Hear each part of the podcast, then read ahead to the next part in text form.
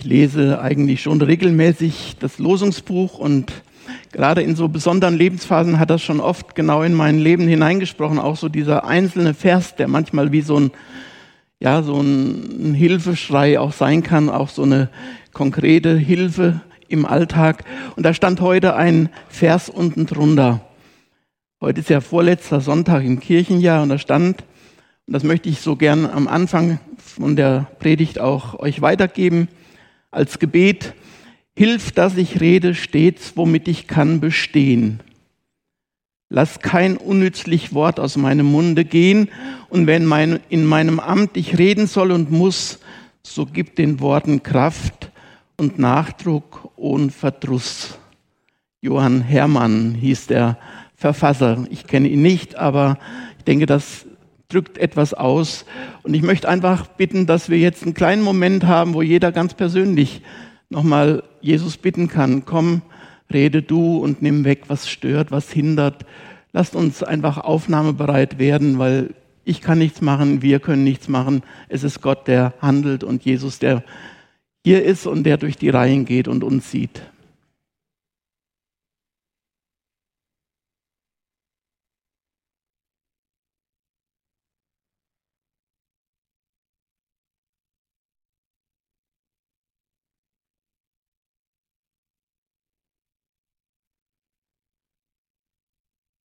Jesus, du sagst, ich bin bei euch alle Tage bis zum Ende dieser Zeit der Welt.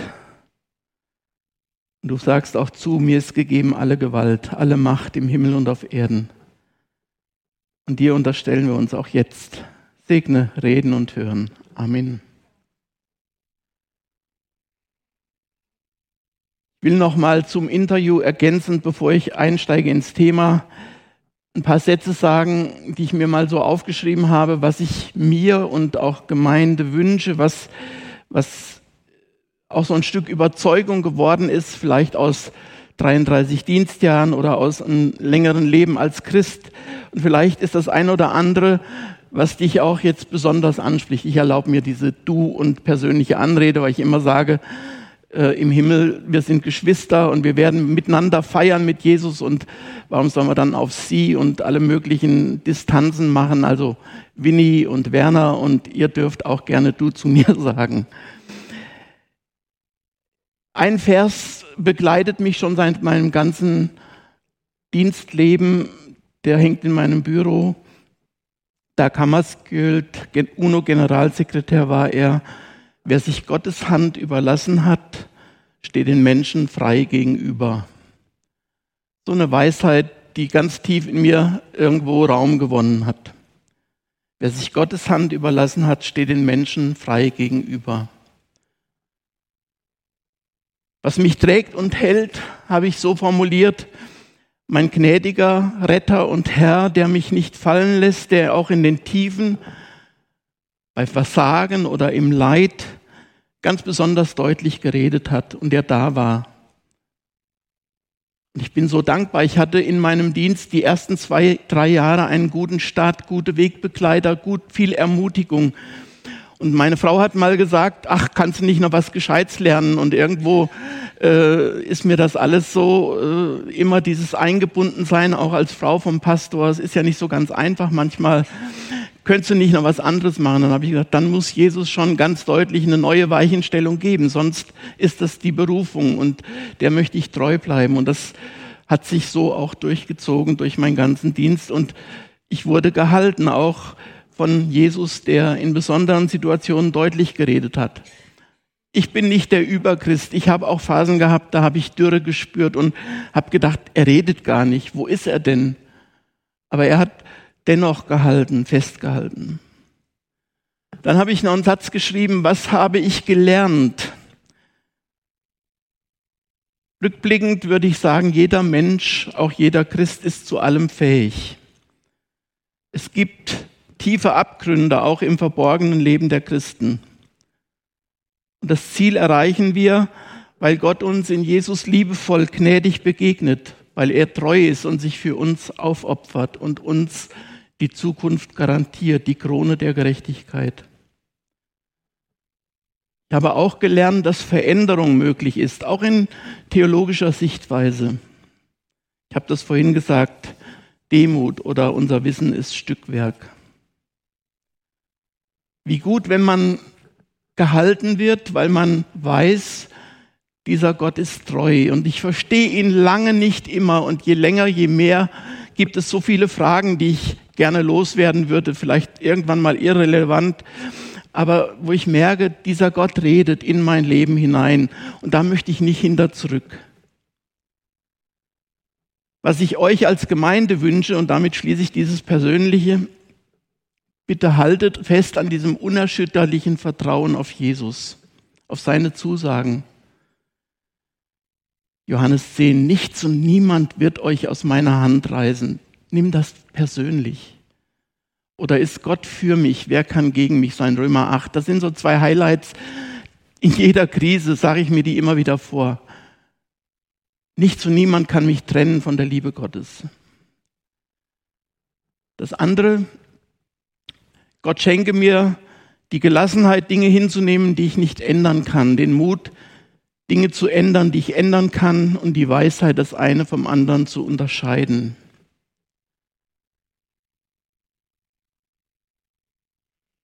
Der Gemeinde wünsche ich mir, das habe ich vorhin noch vergessen, das habe ich mir aber aufgeschrieben, weniger Machtgehabe und Herrschaft.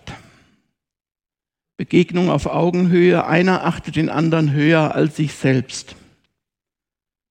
Wisst ihr, Gott kann uns in einem Moment an die Seite nehmen, nehmen wir uns nicht so wichtig. Ich denke an Burkhard Theis, ich denke an andere, die Mitte 60 oder noch jünger ganz plötzlich weggenommen wurden. Die waren als Christen unterwegs, eigentlich wertvolle Werkzeuge im Reich Gottes, aber er hatte andere Pläne, andere Gedanken.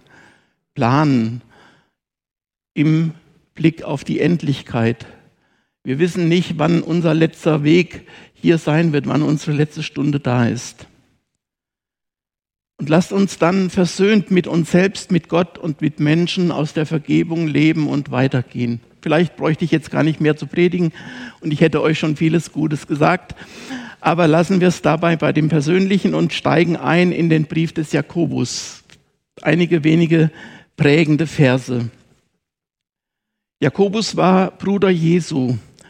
Und man nimmt an, dass er diesen Brief zwischen 45 und 49 nach Christus geschrieben hat. An Christen, die in Schwierigkeiten waren, die Probleme hatten, die praktischen Konsequenzen des Glaubens zu leben. Manche prahlten mit Reichtum und behandelten die Armen verächtlich von oben herab. Da gab es üble Nachrede, Verleumdung. Das richtete viel Schaden und Unheil an. Vorurteile, Streit, Zank. All das war in der Tagesordnung und das erinnert uns durchaus an Gemeindeleben heute. Nicht so weit weg. Dieser Jakobus, er schreibt in Kapitel 4, Vers 13 bis 17 über die richtige Haltung, Plan unter Vorbehalt folgendes. Warnung vor Selbstsicherheit. Ihr, die ihr sagt, heute oder morgen wollen wir in die oder die Stadt gehen, wir wollen ein Jahr dort zubringen, Handel treiben und Gewinn machen, und ihr wisst nicht, was morgen sein wird. Was ist euer Leben? Ein Rauch seid ihr, der eine kleine Zeit bleibt und dann verschwindet. Dagegen solltet ihr sagen, wenn der Herr will, werden wir leben und dies oder das tun. Nun aber rühmt ihr euch in eurem Übermut. All solches Rühmen ist böse. Wer weiß, Gutes zu tun und tut's nicht, dem ist Sünde. Die richtige Haltung, planen unter Vorbehalt, wenn Gott will und wir leben. Das nennt man auch die Bedingung des Jakobus. Von meiner Oma habe ich den Satz oft gehört so Gott will und wir leben. Hat sie ganz oft gesagt, ist mir tief im Bewusstsein. Sie hatte hessische Tracht, sie war in ihrem Alter jung geblieben, ging mit auf Jugendtagungen mit uns, hat prägende Erfahrungen in mein Leben hineingelegt. Die war Beterin, lange schon Witwe, der Mann ist nicht aus dem Krieg zurückgeblieben. Sie war für mich geistlicher Wegbegleiter und Vorbild. Sie hat für mich gebetet. Wenn Gott will und wir leben, das war so ein Satz, der ist mir im Blick auf sie in Erinnerung. Und damit wurde festgehalten, dass Gott in unseren Plänen für die Zukunft mitreden darf und soll. Manchmal hört man so den Satz, na, alles gut. Ich habe mir angewöhnt zu sagen, nee, alles ist nicht gut, aber ganz vieles und dafür bin ich dankbar. Und wenn man dann mehr wissen will, dann kann man sich ja darüber austauschen. So Gott will und wir leben, die richtige Haltung um eine Anleitung für unsere Lebens- und Zukunftsplanung. Das gilt in jedem Lebensbereich. Ein Satz, der mir so am Dienstbeginn mitgegeben wurde, der hat sich auch eingeprägt, der hieß, Wer nicht plant, der wird verplant. Das war ein Zeitplanseminar, das hat mir geholfen, auch meinen Dienst zu strukturieren. Da hat man ja viele Freiräume, viele Freiheiten und trotzdem doch gewisse Verpflichtungen. Wer nicht plant, der wird verplant. Das galt für freie Tage, das galt für Urlaubszeiten, das galt für Miteinander in der Ehe, für die Kinder. Wer nicht plant, der wird verplant. Vielleicht ein Satz, den du dir auch aufschreiben kannst. Wie sieht das aus? Wir müssen planen, auch als Rentner jetzt seit dem 1. Oktober. Es geht nicht ohne. Meine Frau arbeitet halbtags bei der Lebenshilfe in Haiger in einer Wohngruppe für geistig behinderte Erwachsene. Und die muss dann irgendwann auch ihrem Chef gegenüber sagen, ja, dann und dann möchte ich Urlaub haben. Wenn das nicht geplant wird, dann wird das im Jahr nicht gelingen. Wir müssen planen. Gemeinde muss planen neue Leitungen, neue Schwerpunkte. Das nächste Jahr steht vor der Tür. Was kommt? Wie gehen wir damit um? Wie gehen wir es an? Wir brauchen Planung. Da habe ich zu diesem Thema drei Stichworte. Unsere Ausgangslage, das ist der erste Stichwort. Das erste Stichwort. Ich habe letztlich am Computer gespielt, mal Sudoku, mal Doppelkopf, mal Skat, mal irgendwas. Ich habe ja jetzt Zeit, ne? kann da auch mal am Computer spielen. Und das macht mir Spaß und schafft ja auch ein bisschen wieder das Denken wird da aktiviert und dann hatte ich gewonnen und dann kriegte ich hinten so einen Zettel mit einem sch schönen Spruch drauf und da stand drauf, die Vergangenheit solltest du als Sprungbrett nutzen, nicht als Sofa. Ich dachte, oh super, hey, das passt doch jetzt ganz gut. Nicht auf dem Sofa sitzen, sondern überlegen, wo wirst du jetzt gebraucht? Planen, denken. Und ich habe das erlebt. Wir haben Führung erlebt. Führung, auch jetzt die Weichenstellung nach dem Dienst. Wir hatten immer eine tolle Dienstwohnung. Das war super. Unsere Kinder haben es genossen, direkt neben der Gemeinde zu wohnen. Das war für uns nie ein Muss, sondern immer toll. Wir haben manchmal überlegt, wollen wir uns nicht was Eigenes anschaffen, auch im Blick auf das Alter. Und dann war es immer das Denken, ach, das, was wir jetzt haben, ist eigentlich viel besser. Also warum jetzt wechseln und warum all das haben wir dann nicht gemacht. Wir haben es ein paar Mal entschieden, dass wir es nicht machen. Jetzt nach dem Dienst war die Frage, wo geht's denn hin? Wie geht's weiter? Wir hatten ein bisschen gespart und dann haben wir das auch als Gebetsanliegen und auch als Information weitergegeben und haben ganz deutliche Führung nach Heiger Allendorf erlebt. Dort in ein kleines Häuschen, was wir kaufen konnten. Und das hat alles so gepasst. Andere haben Jahre gesucht und wir haben im Grunde binnen drei, vier Monaten diese Perspektive geöffnet bekommen. Sehen wir als Wunder Gottes an. Das war so eine Führung, planen, denken, beten zusammen. Dann, ja, wie kann das weitergehen? Wie wird das werden? Wir machen Pläne und dann fragen wir, Herr, ist das dein Weg? Und wir dürfen auch manchmal einfach losgehen und dann hinterher merken, dass er Ja dazu sagt oder dass er vielleicht auch Pläne durchkreuzt. Wir haben es dort erlebt beim neuen Zuhause. Dann haben wir geistliche Heimat gesucht. Wir haben gesagt, was ist denn jetzt der Platz im Ruhestand? Wo ist denn unsere geistliche Heimat? Wir haben so einen tollen Draht zu dem benachbarten Pfarrer Michael Böckner bekommen, der dort in Heiger Allendorf schon über 20 Jahre Dienst tut und ein evangelikaler, evangelischer Pfarrer ist, der eine sehr, sehr klare Botschaft hat.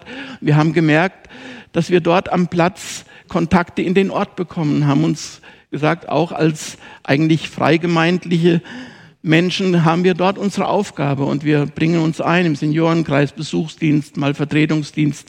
Also auch da gab es Weichenstellungen, die für uns eindeutig waren, Gott will uns da an dem und dem Platz haben. Und das möchte ich auch ermutigen, bei allem Planen, menschliches Denken okay, aber auch im Gebet und Herr, korrigiere, wenn das nicht dein Weg ist. Pläne schmieden. Es gehört zum Teil unseres Lebens. Das ist die Ausgangslage. Wer nicht plant, der wird verplant. Auch langfristige Pläne waren wichtig. Wie geht's denn jetzt? Reicht die Rente? Haben wir uns genug abgesichert? Vorsorge fürs Alter. Vorsorgevollmacht und was dann alles so an Papieren erledigt werden muss. Wir haben miteinander uns hingesetzt, haben ein, ja, für unsere drei Kinder so ein Stück festgehalten, wo welche Unterlagen sind, wie wir unser Testament gestalten wollen. Das alles haben wir irgendwo mal in einem ruhigen Moment auch gemacht. Das ist Planung. Okay, wir möchten, dass hinterher nicht der große Streit entsteht, sondern dass das fair zugeht. Es gilt im Wirtschaftsleben, in der Politik, in der Gemeinde. Man braucht langfristige Pläne, Nachhaltigkeit, das Richtige tun. Nicht von Wahltermin zu Wahltermin. Jakobus weiß das. Jakobus lässt das stehen, lässt es gelten. Wer vorhat, ein Jahr oder länger in eine fremde Stadt zu ziehen, um da zu arbeiten, um möglichst viel Geld zu verdienen, der muss planen, der muss sich etwas zutrauen. Pläne schmieden, das gehört dazu, zum Leben, zur Zukunft. Jakobus kritisiert das nicht, dass man Handel treibt, Gewinn macht. Er weiß, man braucht Geld und akzeptiert, dass es Ärmere und Reichere gibt. Und dass Reichtum auch verpflichtet, Verantwortung bedeutet. Manfred Siebald hat, glaube ich, mal getextet, was wir so fest in Händen halten, ist uns alles nur von Gott geliehen. Wir dürfen es verwalten, wir dürfen es gestalten und geben es zurück an ihn. Wir haben am Schluss ja nichts, was wir da mitnehmen werden. Und darum jetzt großzügig weitergeben, da helfen, wo Not ist, das ist einfach dran, das ist auch wichtig. Und da führt uns Jesus, er zeigt uns die Dinge, die momentan für uns relevant sind, wo wir gefragt sind, Geld zu investieren. Und hier steht ja der letzte Vers, Vers 17, da steht, wer Gutes zu tun weiß und tut's nicht, dem ist Sünde. Es gibt also auch Unterlassungssünden. In Deutschland gibt es viele Reiche, viele Millionäre. Ich habe 2019 Zahlen gelesen, 27.400 Millionäre, im Schnitt 2,7 Millionen. Verantwortung, das bedeutet Verantwortung. Jakobus akzeptiert das, aber dann wird er sehr deutlich, sogar scharf. Er erkennt in diesem Pläne-Schmieden einen, einen Übermut. Die sind stolz darauf. Die sind sich ihrer Sache so sicher und machen alle Pläne ohne Gott. Die Realität, der zweite Punkt, die Wirklichkeit, wie sie ist. Selbst ist der Mensch, sagt man, aber was ist der Mensch, wenn er nur er selbst ist? Was weiß er? Eine ganze Menge. Menschen können Dinge berechnen, Entwicklungen vorhersagen, Trends abschätzen, Prognosen aufstellen. Alles nützlich und es ist auch hilfreich. Aber was hilft es letztendlich? Kein Mensch kann wissen, ob er die nächste Stunde, den nächsten Tag, das nächste Jahr überleben wird. Da können wir statistisch sagen, unsere Lebenserwartung ist, aber viele haben dieses Alter ja schon längst überschritten. Dann hören wir von Israel, dann hören wir von verschiedenen Katastrophengebieten, Kambodscha oder wir hören von Ukraine und von anderen Dingen. Wir bekommen die Szenarien des Klimawandels vor Augen geführt, wie die Pole abschmelzen und, und, und. Und das Fernsehen führt uns vor Augen, wie schlimm es in dieser Welt zugeht und wir können es manchmal kaum noch ertragen. Wieder ein Amoklauf. Und wie oft trifft es die Ärmsten der Armen. Und wenn es dann ganz nahe kommt und der nächste Bauchspeicheldrüsenkrebs hat oder Knochenmarkskrebs und anderes und in jungen Jahren die Familie ohne einen Elternteil dasteht, dann merken wir, es kommt ganz, ganz nah. Und auch in unserer Mitte sind Leute da mit Sicherheit, die kennen ihre Diagnose und die wissen, menschlich gesehen sieht es nicht so gut aus. Wir haben es nicht im Griff und da ist eine Ohnmacht da und wir merken, okay, das Wort Gottes hat ein Stück diese Perspektive ja schon aufgezeichnet und es gibt mehr als nur dieses Leben. In der Bibel wird gesagt, und das sagt Jesus selbst, Markus 13, Himmel und Erde werden vergehen, meine Worte werden nicht vergehen. Und in der Endzeitrede in Matthäus 24, Vers 6 folgendes steht, Ihr werdet hören von Krieg und Kriegsgeschrei. Seht zu, erschreckt nicht, denn das muss so geschehen. Es ist aber noch nicht das Ende. Es wird sich ein Volk gegen das andere erheben. Es werden Hungersnöte sein und Erdbeben hier und dort. Aber das ist der Anfang der Wehen. Verführung, Verfolgung, falsche Propheten, all das wird hier auch noch aufgezählt. Und 2000 Jahre später spüren wir, wie aktuell dieses Wort Gottes heute ist. Nochmal, Jakobus warnt im Blick auf unser Leben vor falscher Selbstsicherheit, vor Überheblichkeit. Er sagt, ihr wisst nicht, was morgen sein wird. Was ist euer Leben? Ein Rauch seid ihr, der eine kleine Zeit bleibt und dann verschwindet.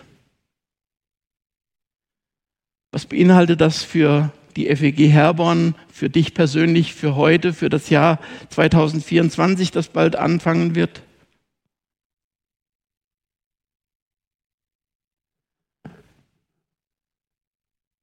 Ich sitze manchmal jetzt bei unserem neuen Zuhause auf der Terrasse und wir genießen das sehr, dass wir da eine schöne große Terrasse haben. Und dann schaue ich in den Himmel und dann merke ich, hier ist eine Schneise, da fliegen die Flugzeuge drüber, Richtung Frankfurt, Düsseldorf, wo immer. Da ist reger Verkehr, fast minütlich kommt da irgendein Flugzeug durch und wenn der Himmel klar ist, dann merkt man, wie das weiße Kondensstreifen zieht und wie die auf einmal im Nichts sich auflösen. Was sind die Menschen? Womit kann man sie vergleichen? Ein Rauch, ein Kondensstreifen aus einem Flugzeug. Im Alten Testament sagt Hosea, die Menschen werden sein wie eine Wolke am Morgen, wie der Tau, der frühmorgens vergeht, wie Spreu, die von der Tenne verweht wird, wie Rauch aus dem Fenster. Das gilt allen Menschen, die sich so sicher fühlen. Was ist der Mensch? Er ist nicht das Maß aller Dinge, und wenn wir uns selbst überschätzen, zu wichtig nehmen, dann spotten wir Gott. Und so ein warnendes Beispiel wird uns ja in dem Gleichnis vom reichen Kornbauer in der Bibel auch deutlich vor Augen gestellt. Was ist, wenn man diese Nacht deine Seele von dir nimmt? Was ist dann mit deinen ganzen Reichtümern, die du angehäuft hast? Was bleibt davon? Und ich frage uns heute Morgen, wo kommt in allen Aktivitäten, in Beruf, Familie und Gemeinde dieses Vertrauen, das Hören und Warten auf Gott vor? Haus oder Wohnung kaufen, Reise machen, Geld ausgeben. Was ist dran? Wo soll ich mitarbeiten? Wo willst du mich haben? Das war für uns eine ganz wichtige Frage. Wo, wo ist dein Platz? Beziehe ich Gott in meine Gedanken und Pläne mit ein? Es gilt damals wie heute, in fataler Selbstsicherheit meinen wir, dass wir unser Leben im Griff haben, dass wir über unsere Zukunft verfügen können. Und das ist nicht so. Du stehst vielleicht auch in Fragen der Partnerschaft vor wichtigen Entscheidungen. Ich kann dir nur sagen, so wie ich es erlebt habe für die Führung, Berufung in den vollzeitlichen Dienst, so können wir diese wichtige Entscheidung auch mit Jesus besprechen und er wird führen, er wird Klarheit schenken. David hat in Psalm 39 wegweisende Worte gesagt. Er hat gesagt, Herr, lehre mich, dass es ein Ende mit mir haben muss, dass mein Leben ein Ziel hat und ich davon muss. Dir, meine Tage sind eine Handbreit bei dir. Mein Leben ist wie nichts vor dir. Wie gar nichts sind all die Menschen, doch so sicher leben. Und wahrscheinlich hören wir an jeder einzelnen Beerdigung, Psalm 90, Vers 12, lehre uns bedenken, dass wir sterben müssen, damit wir klug werden. Und das ist das Ziel des Jakobus. Er erinnert uns daran, unser menschliches Leben in all seiner Großartigkeit. Wir sind ja wirklich wahnsinns toll gemacht von Gott. Großartig, wenig niedriger gemacht, Gott ebenbildlich. Trotz aller Fähigkeiten nur ein Hauch, der für einen kurzen Moment sichtbar wird und dann wieder verweht. Im Blick auf die Ewigkeit, zack, nichts. Und was bleibt? Was bleibt von meinem, von deinem Leben? Was zählt?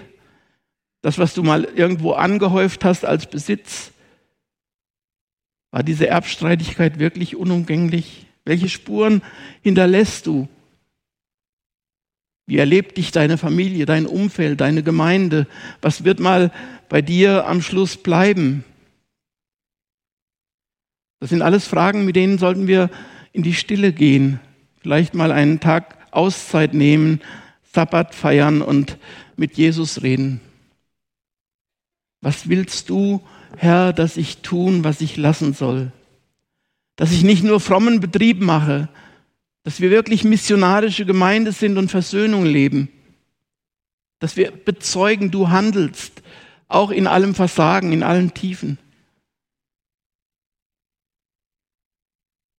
Dabei gilt realistisch und sinnvoll planen. Jakobus ist ein Mann der Tat. Ihm geht es darum, dass wir nicht die Hände in den Schoß legen, dass wir nicht alles auf uns zukommen lassen, sondern wirklich konkret fragen und planen. Man kann ja auch so resigniert sagen, ah, ist alles umsonst, alles sinnlos, lohnt sich nicht. Nein, Jakobus will, dass wir die Situation realistisch sehen und das Beste draus machen. Und darum der dritte Gedanke, mit Gottes Hilfen und unter der Leitung des Heiligen Geistes aus Einsicht klug werden und entsprechend handeln. Gott einbeziehen, nicht außen vor lassen. Er hat uns Verstand gegeben. Und darum nehmen wir diese Mahnung wichtig, auch für unsere Zukunft. Entscheidungen im Blick auf menschliche Vergänglichkeit und göttliche Ewigkeit in den Blick bekommen. Und bitte auch dafür offen sein, dass meine Pläne durchkreuzt werden durch Krankheiten, Unfälle, Katastrophen oder anderes mehr. Wenn der Herr will und wir leben, werden wir dies oder das tun. Das wünsche ich euch, dass ihr so denkt und plant auch für die Zukunft, für das neue Jahr, für alles, was euch anvertraut ist, in Ehe, Familie, Gemeinde, in der Nachbarschaft. Versöhnt mit euch selbst, mit Gott und den Nächsten leben. Das ist ein Geschenk, wenn man das kann. Soweit es an euch liegt, haltet mit allen Menschen Frieden. Wünsche euch, dass ihr das auch als Gemeinde erlebt, diese Wertschätzung und Dankbarkeit, dass wir einander haben, dass wir miteinander unterwegs sind, einander stützen und stärken können. Aber alles Denken, alles Planen, diesem lebendigen Gott, der da ist, der redet, unterstellen. Nicht mein, sondern dein Wille geschehe. Und dieser Gott wendet den Blick vom Zeitlichen auf das Ewige hin. Er hält uns in seiner Hand. Und seine Worte sind Worte zum Leben, zum ewigen Leben. Und glaub es mir, er bringt durch bis ans Ziel. Und er stärkt auch heute Morgen durch vielleicht diese schwachen Worte auf dem Weg. Leben wir aus Gottes Liebe, Gnade und Vergebung jeden Tag. Und Jesus lässt uns nicht allein, er bietet uns seine Hilfe an. Jesus, und so danke ich dir, dass du heute Morgen da bist, dass du redest, dass irgendein Gedanke, den ich jetzt weitergegeben habe, vielleicht zur Hilfe werden kann. Das kannst du schenken und wirken, kannst uns daran erinnern. Und ich bitte dich für jeden, der hier ist, bitte segne du und halte du ihn nah bei dir. Amen.